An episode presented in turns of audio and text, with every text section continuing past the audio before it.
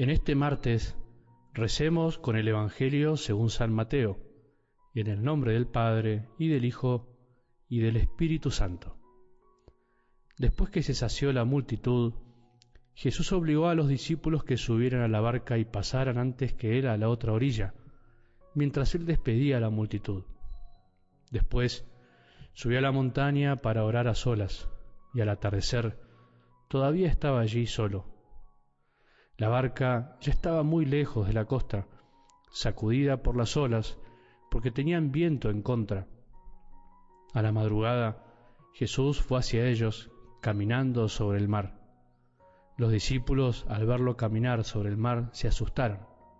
Es un fantasma, dijeron, y llenos de temor se pusieron a gritar.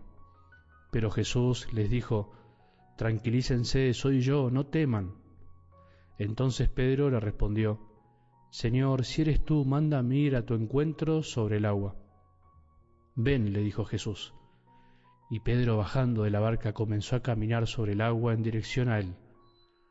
Pero al ver la violencia del viento tuvo miedo y como empezaba a hundirse gritó, Señor, sálvame.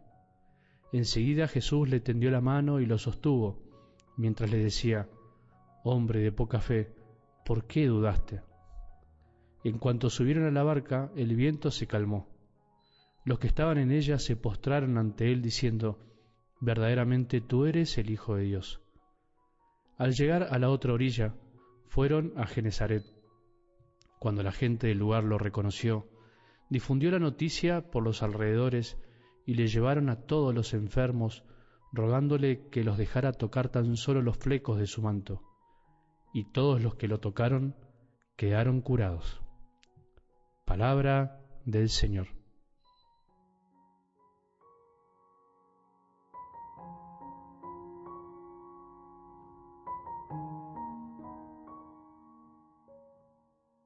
No sólo de pan vive el hombre, sino de toda palabra que sale de su boca. No solo vivimos, por supuesto, de las cosas materiales, lo sabemos, pero tenemos que recordarlo una y mil veces más.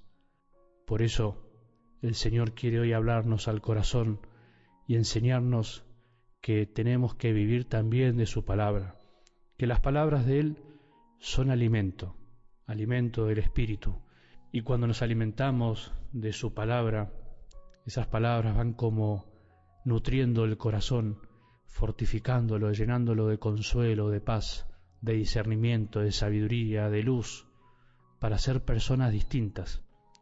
Vos y yo no queremos ser distintos, no queremos mejorar, no queremos ser santos. Solo los santos fueron los que escucharon la palabra de Dios cotidianamente o podríamos decirlo de otra manera, para ser santos, para llegar al cielo y poder contemplar cara a cara a nuestro Señor, tenemos que aprender a contemplarlo hoy, día a día en su palabra, en sus enseñanzas, en lo que nos dice al corazón. Y por eso aquel que escucha la palabra de Dios día a día, de golpe se va transformando en alguien que también habla palabras de Dios. Su misma vida es una palabra para otros, porque sus gestos, sus expresiones, sus pensamientos, sus sentimientos, sus miradas, todo lo que hace se transforma en una palabra para los otros, en una palabra de amor, en una palabra de Jesús que quiere hacer lo mismo con los demás.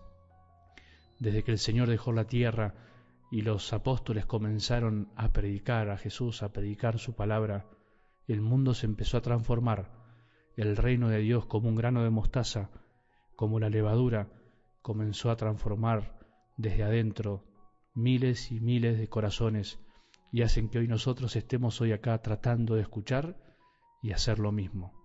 Vuelvo a decir, no dejemos de escuchar, no bajemos los brazos. Hoy algo del Evangelio nos presenta una escena maravillosa, cargada de simbolismo y de enseñanzas para cada uno de nosotros. Los discípulos, representados por Pedro, que estaban en la barca, el mar y Jesús son los grandes protagonistas de esta escena que si la meditamos en serio nos conmueve el corazón, nos debería conmover el corazón. El mar, el mar en la palabra de Dios, representa al mundo con todos sus problemas, con toda su cizaña, con todas sus dificultades, el mundo en el que de alguna manera nosotros navegamos. La barca en la que vamos es la barca de la iglesia, es la barca de Jesús, conducida por Él, aunque a veces parece que no está. Es la barca también de nuestra propia vida, la barca de tu familia, de nuestras comunidades, que de alguna manera tenemos que llevar adelante remando con tanto esfuerzo. Es la barca también de nuestros propios proyectos. Y el mar, la verdad, como vemos, es inestable. Pocas veces está planchado e inquietud. En el mar uno se siente inseguro porque está en constante movimiento. En el mar va también la barca agitada por mil problemas y se mueve para todos lados. Y a veces parece que va a sucumbir. Los problemas en tu vida, en un mundo que parece que se olvida de Dios y que nos golpea continuamente. Los pecados y las propias debilidades, ajenas también y las nuestras, hacen que nuestro corazón esté tambaleando. Los pecados y las debilidades sociales de este mundo que está lleno de injusticias, de corrupción, de guerras, de enfermedades, de problemas, de muerte. El no poder llegar a veces a fin de mes con lo que tenemos, tanta gente pasándola mal. El no saber a veces cómo hacer para seguir adelante. El andar sin rumbo también, sin encontrar el sentido a la vida. Bueno, esto y tantas cosas más que quieras ponerle vos puede ser para nosotros el mar en la imagen de la palabra de Dios de hoy. Y la barca de tu vida, de la mía, de la iglesia, a veces parece así, vacía, navegando en la noche, enfrentándose a olas que nos golpean por todos lados. La iglesia también va por este mundo inestablemente, a veces olvidándose de Jesús. Es parte de este mundo llena de debilidades, pero no nos quedemos ahí, no nos podemos quedar en todo esto que parece negativo. En esta situación límite en esa situación límite, Pedro se anima a desafiar al Señor y le dice, si eres tú, mándame ir a ti sobre el agua. Qué locura la de Pedro, qué ocurrencia.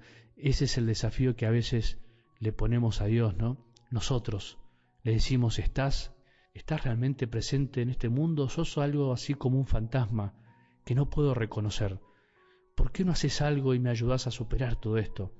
En medio del mundo a veces no te veo, Pareces un fantasma, Señor, y por eso Pedro lo desafía de algún modo y se anima a preguntarle. Animémonos también nosotros a preguntarle con buen corazón, a desafiar, en el buen sentido de la palabra, nuestro buen Dios. Mostrame dónde estás. Pedro se anima a hacerlo y Jesús se lo concede. Pedro nos representa a todos, desafía la presencia de Jesús en el mundo y Él se la confirma. Lo conduce por el agua y lo hace hacer lo que parecía imposible como muchas veces nos ayudó a nosotros, a vos y a mí, nos ayudó a hacer cosas que nunca hubiéramos imaginado. Nos hizo caminar por el mundo como por sobre el mar, en medio de tantas cosas, y todavía estamos acá, ahora, escuchando su palabra, luchando por tener fe y por amar. Pero finalmente, ¿qué le pasó a Pedro?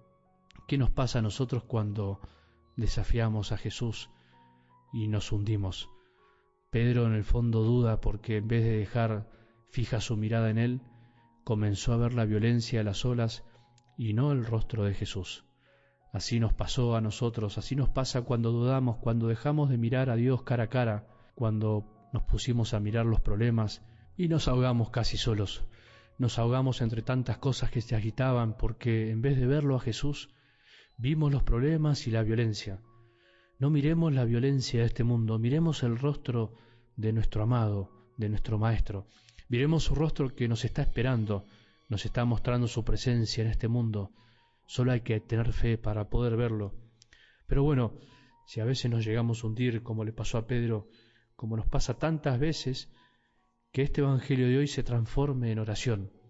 Gritemos como Pedro, Señor, sálvame, sálvame, porque dudé una vez más y ahora me estoy hundiendo y necesito tu ayuda. Pedro también nos enseña la humildad. En medio de esa arrogancia también supo ser humilde y pedir ayuda.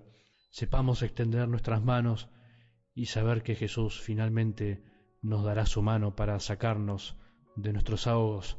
Bueno, dejemos que hoy Él nos extienda una mano, que nos saque y nos vuelva a poner en su corazón, en su regazo, y no nos hundamos una vez más.